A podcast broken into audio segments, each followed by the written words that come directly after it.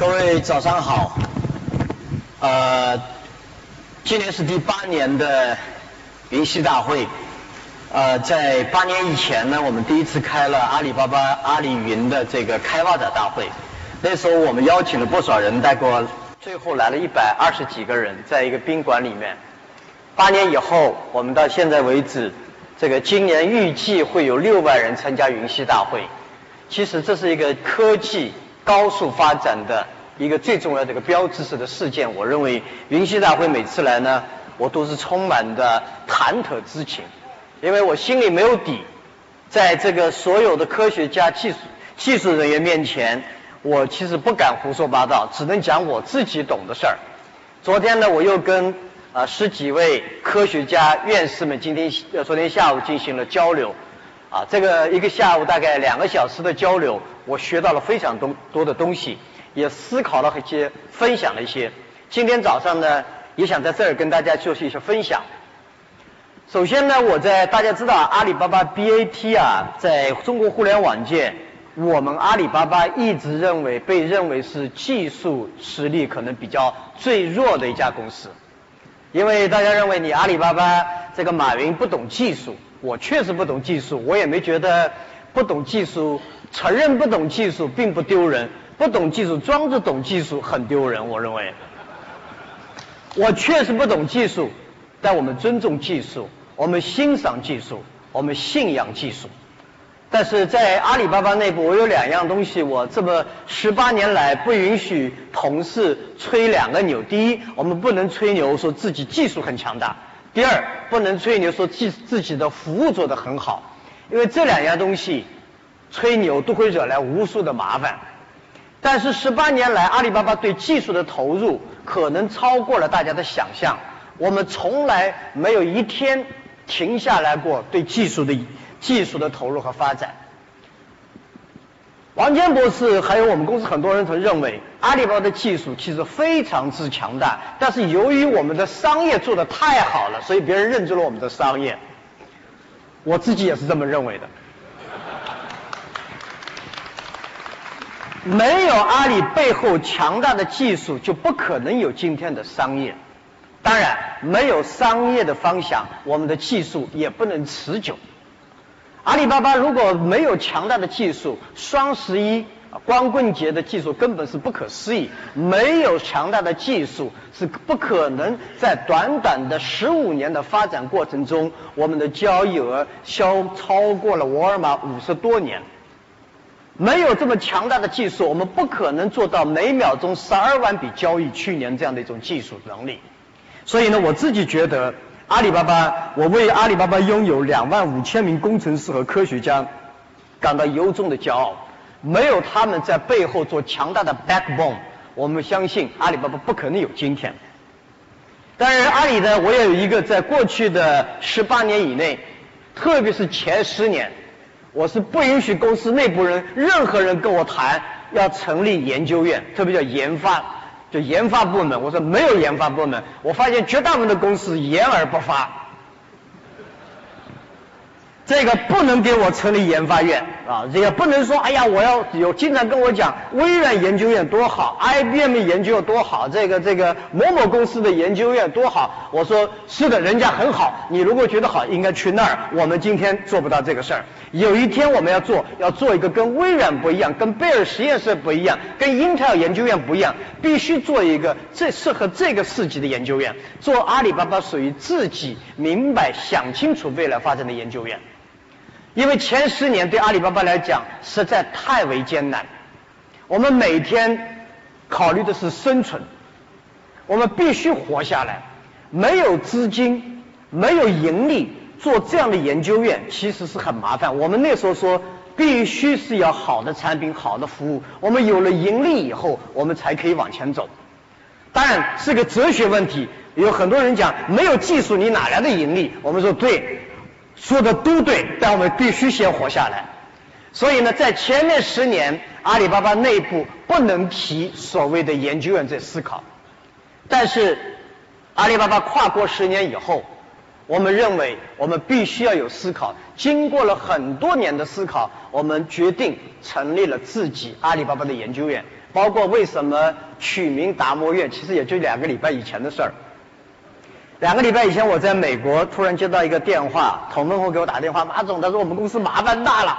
我说怎么了？我们要想称为阿里巴巴研究院，原来这个名字已经有了。然后呢，我们是叫研究院呢，还是叫社科院呢？各种各样的院很多。我说干嘛一定要去做研究院这样的说法？干嘛一定要做实验室这样的说法？我们干嘛不能创造一个自己的名字？我觉得达摩院就很好。他说达摩什么意思？英文怎么翻译？我就叫达摩 D A M O。叫着叫着也会习惯的。雅虎这个名字刚出来的时候很奇怪，叫着叫着也觉得雅虎很好。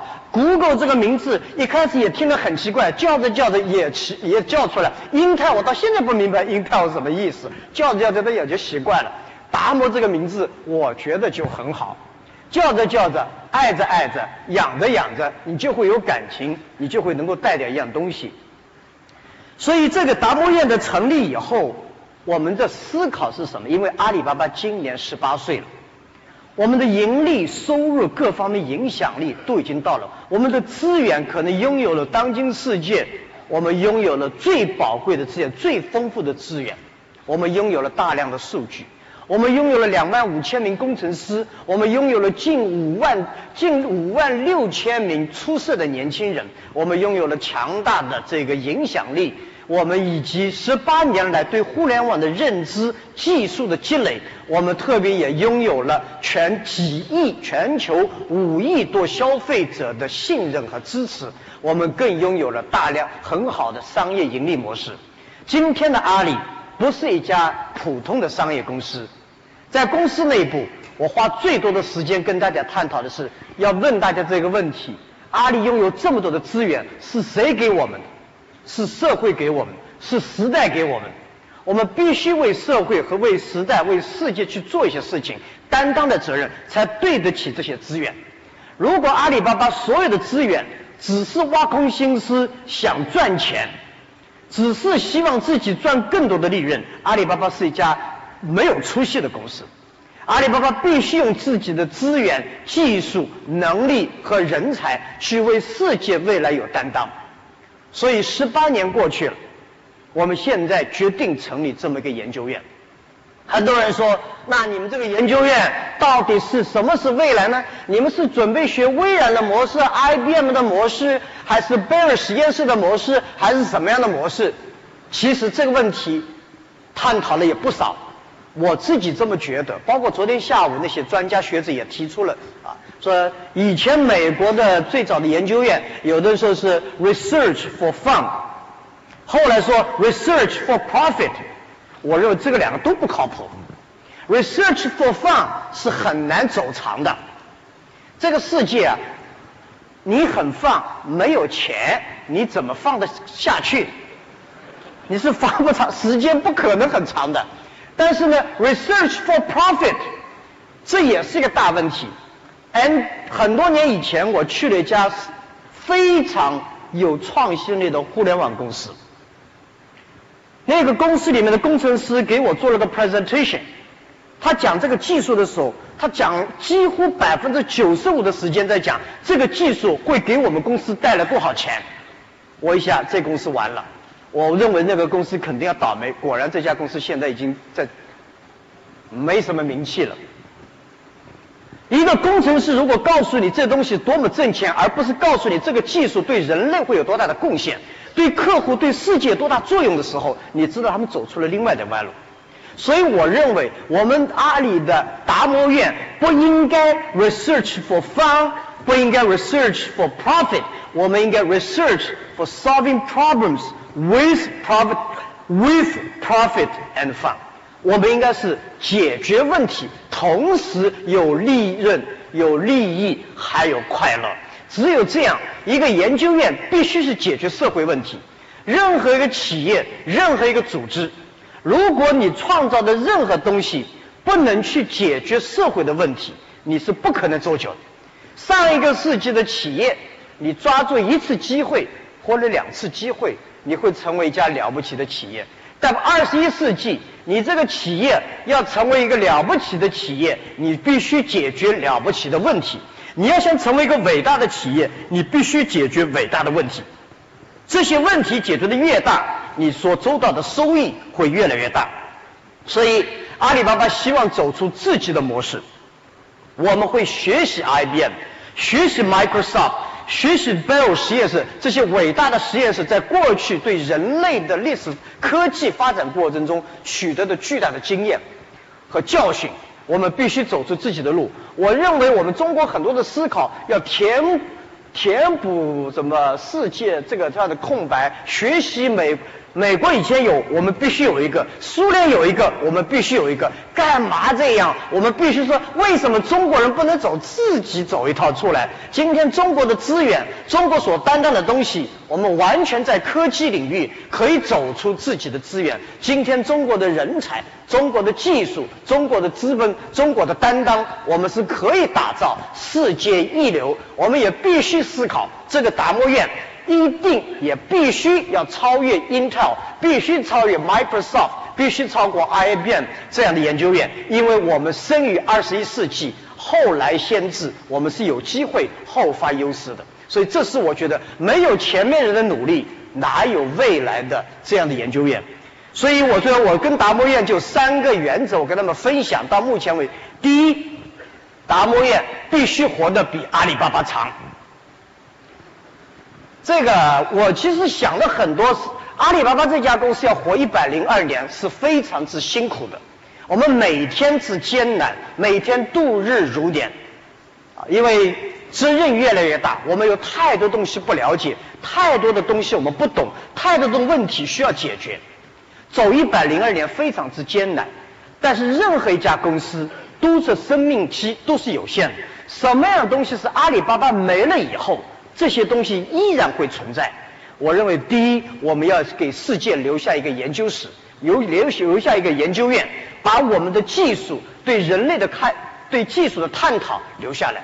第二，我们希望把阿里巴巴商业的智慧留下来。我们要建立湖畔大学，在湖畔大学培养企业家，培养企业家精神。分享我们对经济的对这些的理解。第三，我们也希望阿里巴巴对社会的担当、家国情怀留下一个一一些我们所谓的公益基金会。这三样东西必须活得比阿里巴巴还要长。所以今天阿里巴巴已经活了十八年，我们还有八十四年要走。达摩院至少得活八十五年，这是我们的想法。第二个。达摩院要服务全世界至少二十亿人口。阿里巴巴今天认为，阿里巴巴的达摩研究院不是阿里巴巴的研究院。阿里巴巴还需要在二零三六年之前打造、参与打造世界第五大经济体。今天阿里巴巴的规模和影响力，就是指经济的规模和经济的影响力，已经是世界第二十一个经济体这么大。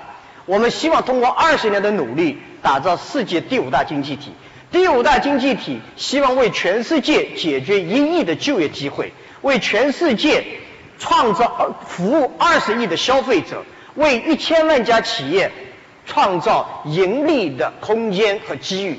基于这些，我们希望这个达摩研究院为全世界二十亿的消费者。解决一亿的就业机会，为创造一千万的盈利企业的空间发展。这个达摩院要解决世界经济未来的 inclusive，就是普惠共享，sustainable 可持续发展，以及 happy and health healthy。这是我们这个研究院希望的。另外一个，这个研究院必须面向未来。必须解决未来的问题，解决人类未来的问题啊！这是我想我们对达达摩院提出的三个的希望。至于资金，我想的比较多。天下所有的研究院有个习惯想法：钱是哪里来？要么政府给，要么学校给，要么企业赞助。我们这个达摩院必须自己能够具备盈利的能力。天下任何人都靠不住，只有靠自己才是靠得住的。所以研究院要学会自营自立，但不等于我们不给钱。我们未来从今年开始的五年，我们光给达摩院阿里巴巴集团将投入一千亿人民币作为启动资金发展，在全球范围内寻找人才，投入技术，开拓未来。但是未来得靠自己挣钱。这是我们对未来的一些承诺和思考。同时，我们坚定的相信一点：阿里巴巴为什么投入技术？我们相信未来阿里巴巴的利润是因为技术而产生的利润，利润不会因为规模而带来利润，而是我们的技术会带来我们的利润。我们未来的市场规模不是靠市场预算，我们的市场规模的取得是靠创新去取得。所以，这是我们对一些问题的看法啊。那么最后，阿里巴巴达摩院不会是阿里巴巴体系内的达摩院，它是一个经济体的达摩院，它必须代表这个世界，必须代表这个时代，必须属于中国，属于世界和属于这个时代。这是我十年以前跟阿里巴巴员工讲，十年前我在阿里巴巴的电子商务大会上讲，电子中国电子商务做得好，跟阿里巴巴没有关系。但是中国电子商务做的不好，跟阿里巴巴有关系。因为十年以前，中国百分之九十五的电子商务的人才在阿里巴巴公司内部。我们做的好与坏，我们的培养的能力大与小，直接影响到中国电子商务未来的发展。当然，我们做得好，其实中国电子商务做得好，跟我们没什么关系。而阿里巴巴集团在十年以前，我们告诉所有的同事。我们必须代，我们诞生于中国，但必须代表这个世界，更必须代表这个时代。每一个时代都有自己的企业，我们必须要有这样的思考，才有可能未来。另外，阿里巴巴在业内也有很多的争议，特别是我们似乎无处不在。很多人讲，哇，你们好像什么都做，有什么东西在，你们是不做的。我还真想不出来有什么东西我们不做的，因为这互联网是一场技术革命，互联网就像当年的电一样，你不能讲工业要用电，农业就不能用电，化工要用电，这个这个这个其他行业就不能用电，因为互联网是一种思想，是一种技术，是一场巨大的技术革命，必须行行业业各行各业都必须要有电。包括跨界，我们认为互联网不应该有界，本来就这是一场革命，应该到任何领域都应该进行 cover。所以跨界其实乐趣无穷。你们发现我又是演小品，又是画画，今天晚上还要唱歌，对吧？对，今天晚上唱歌，其实我很担心的。后来高晓松跟我这么讲，他说：“马云，你唱的很好。”这个大家并不觉得很高兴，但你唱的很不好，大家非常高兴，给了我很多信心。跨界让我们感到所有的创新的机会所在。其实阿里巴巴是一家，我自己觉得我们是跨界做的还是很不错的，而且我们对很多的问题有不同的看法。我自己吹点小牛，人家老是说阿里巴巴你们是外资企业，其实应该客观的讲，阿里巴巴是一家利用外资做的最好的企业。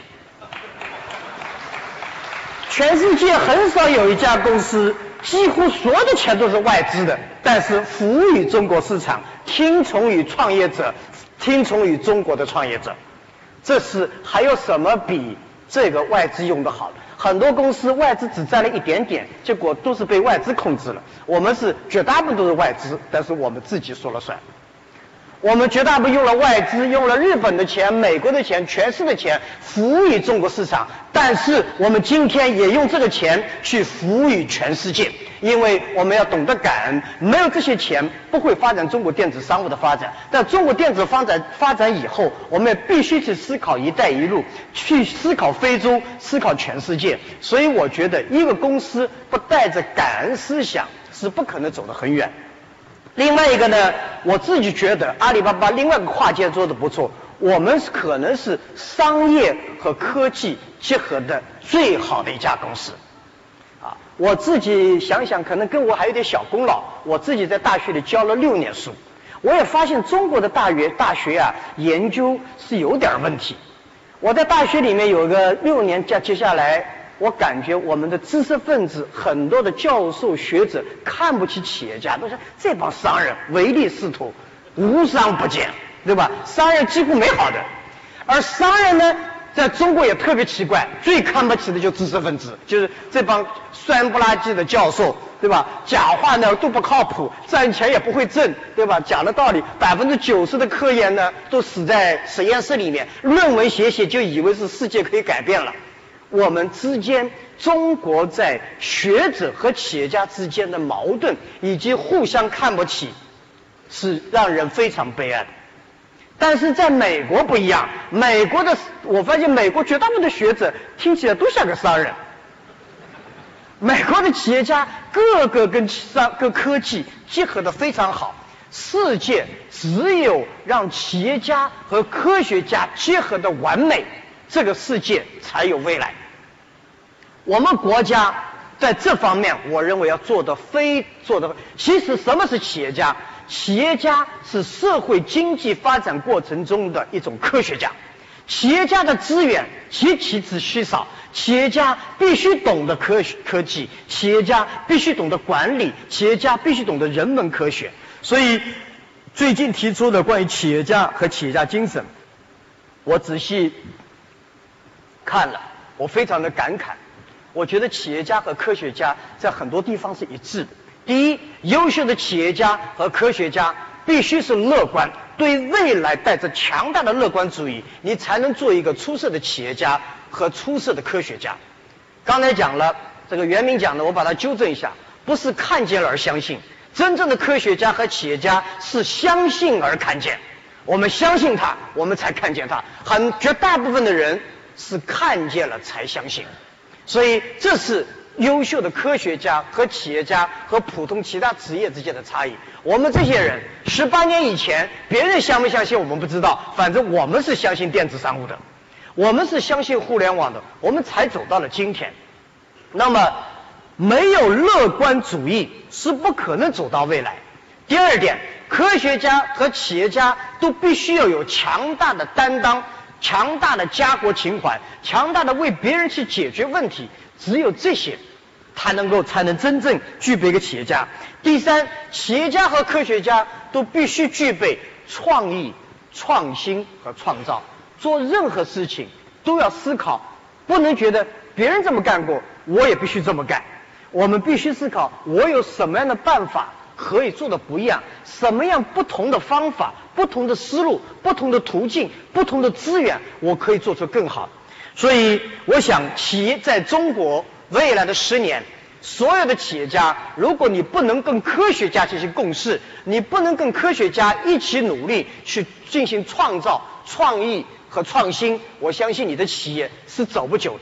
没有技术做背景、做支撑的企业是不可能有利润的啊！所以，另外一点呢，科学家在中国也必须跟企业家合在一起。企业家不是买卖的关系，企业家不是唯利是图，企业家必须以天下为责任。所以，企业家和科学家的结合，才能够对二十一世纪、对中国经济未来、对中国社会未来找出一个良好的出境啊。另外，所以我想提出，我们所有的科学家必须要有企业家这样的意识。什么是企业家的意识？企业家必须结果导向。必须效率导向，必须公平导向。做企业没有结果，你是活不过下个季度；做企业没有效率，你是走不长的。因为你干这件事情五块钱，别人干这事情三块钱，你就死定了。所以我认为一定要有效率意识、结果导向，更要有公平意识。做企业你很难强迫别人干什么，政府是可以强迫别人干什么，企业是很难强迫别人干什么。而企业家必须要科学家的这样严谨的态度，没有科学的严谨态度，没有追求科学这种精神，企业家也走不久。所以，这是我想今天跟大家在这儿分享的一个重要的我最近的一些想法。因为去年我提出了五星之间的发展，今年我想号召我们所有的科技人员去思考企业的思考，所有的企业家必须有科学的意识。那么，另外。我想再讲的是，互联网已经不再是互联网公司的互联网。我们今天到这儿来参加整个云栖大会，我们在这儿来看什么呢？其实参观阿里，很多人很多人啊愿意参观阿里巴巴。其实参观阿里巴巴，我们真不知道大家能看什么。除了一些年轻人，每个人一张桌子上面个电脑。你说参观传统企业还能看看机器啊，摸摸汽车板啊，翻过来看看里面坐一坐。我们什么都没有，我们就是一张桌子、一个电脑以及一群人。但今天到这儿云栖大会来看什么？六万多人来看什么？我们是来看未来，我们来看想象力。在云栖大会，我们看到的各种各样的 Black Technology，这些东西是想象力。这是未来，是每个有对未来有创新、相信未来的人，他们对未来的设想。所以我希望我们云栖大会这样的会议在中国能够越来越多，越来越多的人对未来有想象力，越来越多的人对未来有这种这种开拓的精神，有更多的想象啊。这个上一个世纪，我们有人在讲汽车、讲道路、讲石油，其实大家讲的。一个方向，能源方向就是能源。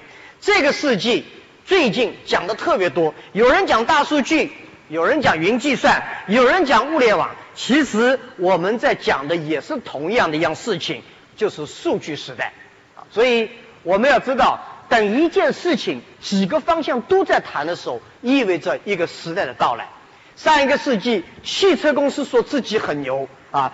道路公司说没有道路哪来的汽车？有的人讲有石油又很重要。其实大家讲的都在进入一个步入一个新的能源时代。现在我们人类在步入一个新的数据时代。所以在数据时代，计算将是生产力，数据将是生产资料，互联网是将是新的生产关系。所以我们以前。看工业发展好不好？看电力指数。未来我们看社会是看计算指数。以前我们看任何城市是否通电，是否通道路。今后我们看任何城市的发展是要看它是否通数据，它的互联网的覆盖能力是不是这样。所以呢，我想未来的三十年，各行各业将会发生天翻地覆的变化。未来将不属于互联网公司。未来将属于利用好互联网公司最好的公司。那么科技现在也发现，越整个社会对未来越来越担心，担心的人越来越多，说技术将会取代人类，技术将会这个消灭这就业，技术将会拉大这个财呃这个财富的这个贫富差异。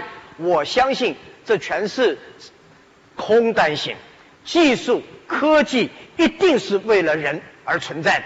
我们人对技术的担心，是因为我们人缺乏对自己的自信，我们人也缺乏对未来的想象力。任何一次技术革命，确实对传统的工业、对传统的技术、传统的就业带来冲击。但是，任何一场技术革命都带来了新的就业。在 IT 时代，我们让。IT 技术让每个人越来越强大，让自己越来越强大；而 DT 技术是让世界的其他人越来越强大，让别人越来越强大，让世界越来越共享。所以，IT 时代是二八理论，DT 时代是八二理论。DT 时代必须强调普惠，必须强调可持久发展。DT 时代必须讲究个性化，因为只有个性化，才有可能有可可这个这个 happy and healthy，才可能有真正的快乐。而未来电子商务，我们叫 e-commerce，将会变成 e-business。未来没有 made in China，没有 made in America，只有 made in Internet。所以未来的所有的小企业都必须是跨国企业。如果你不是跨国企业，你根本就没有可能。所以我希望我们阿里巴巴达摩院真正要做的是把技术进行普惠。全球化因为不普惠，使得全球化讨厌的人很多。技术，任何技术公司，如果你没有办法把你的技术能够做到普惠，更让更多的人分享、享受这个技术的红利，我相信你这个你这家公司，第一一定走不久，第二走久了也被会推翻。另外，我也想，人类有的时候太狂妄，有的时候又太自信啊。这个我们的狂妄认为机器一定要像我们一样去思考，我们狂妄的认为 artificial intelligence 是未来。我自己这么觉得，根本人类人永远会超过机器，因为人拥有的是智慧，人类是地球上真正具备智慧的东西。人有智慧，机器有智能，动物有本能，这三个之间是有差异的。人有信仰，人有爱，人有关怀，而机器不可能有这些。人有价值观，人有使命感，人有相信菩萨、相信上帝、相信各种各样，机器不可能相信。不相信这些东西是不可能有智慧产生，而智能是机器应该要有的，动物是本能。所以我经常认为认为，老是觉得人机器要像人一样，要人工智能，像人一样思考问题。在机器应该像人一样会学习，但不应该像人一样思考。人人类对大脑的认知，对人类本身大脑的认知，还只有大概百分之八左右。我们对大脑只认识了百分之八，让机器向我们去学习，我相信也学不到哪儿去。如果按汽车。汽车出来，如果按照人一样，它如果两条腿走路的汽车，我觉得这个汽车跑得再快，又看不到哪儿去。它是用车轮去走的。所以呢，我是这么希望我们过去的二十年、二三十年，我们逐渐人过去的应该两三百年吧，我们把人变成了机器，未来将会机器变成人。我以前讲过，AlphaGo，So what？这个不是什么大技术了不起的东西。这个人跟围人跟机器下围棋，人是肯定下不过这围棋的。人跟机器去下围棋说比赛，而且输了以后说很失望、很沮丧。我告诉大家，如果你把这个都当做沮丧和失望的话，你的沮丧和失望才刚刚开始。发明汽车的时候，人就不要去思考跟汽车比比谁跑得快。围棋是人自己给自己的娱娱乐活动，不是去跟跟跟机器去比的。就汽车跑得非常快，人只能是鼓鼓掌，很好。应该汽车跟汽车去比，AlphaGo 应该跟 AlphaGo 二点零去比，干嘛人去跟他比？比过失败，不要沮丧，只说明我们人很聪明，是他我他是我们发明出来的。而且由于出现这个机人工的智能呀，我们称之为 machine intelligence，就机器智能。Machine intelligence 出来以后，特别是也包括所谓现在提的 artificial intelligence，这些出来以后，制造业将会发生很大的变化。制造业将不会是创造就业的主要来源。未来解决人类制造业的主要来源来自于现代服务业。由于出现互联网计算能力和数据以后，人的生命将会越来越长。人的生命越来越长以后，人们将在路上花的时间，在外地花的时间越来越多。我去年讲过，我今年还想再强调，我们未来三十年内看得到一天只工作三个小时或四个小时，一个礼拜只工作三天，这一个东西一定会到来。而且我告诉大家，大家最担心的是，那我们怎么办呢？一天只工作三个小时，一个礼拜只工作三天。我告诉你，那时候你会比今天还要忙。因为我说我爷爷在地里面工作一天十六个小时，他觉得非常忙，而且那时候一个礼拜只有一个休息天。我现在一个礼拜有两个休息天，一天只工作八个小时，我觉得真比我爷爷还忙。过过未来我们的孩子。一天只工作三四个小时，一年啊一个一个礼拜只三四天，依旧会很忙，因为他们大部分的时间都在路上。所以我们要有充分的想象力。未来啊，人啊一我们现在一一辈子只去三十个地方，未来人一辈子要走三三百个地方。所以汽车绝对不是一个无人驾驶那么简单，整个汽车工业的发展也会天翻地覆。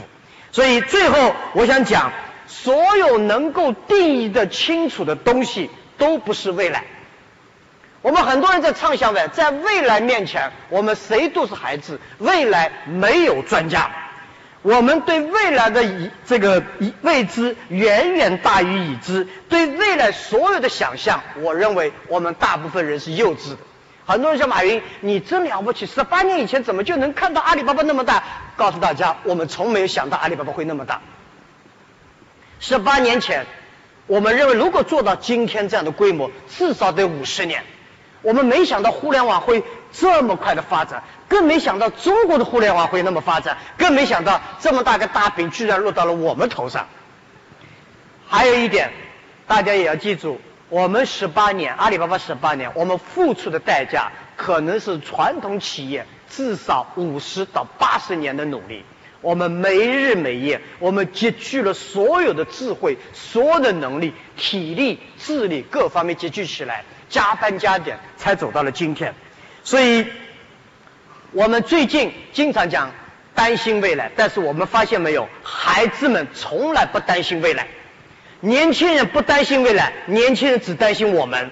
我们以为未来是这样，把他们引入了未来，引入了我们认为的未来。孩子们，今天的孩子们，they do not want to be informed, they want to get involved。他们并不想我们告诉他们怎么做，他们想参与，自己参与怎么做。所以，我们对未来把机会留给孩子们。我们解决不了的问题，孩子们会解决。相信孩子，相信年轻人，相信三十岁以下的人，他们有很多的 solutions。所以，最后第三次技术革命，人类会碰上的挑战会非常之大。这次挑战来自于我们本人，来自于我们对未来的未对未来的恐怖。只有恐怖阻碍了我们的未来，来自于我们对想象力的缺失。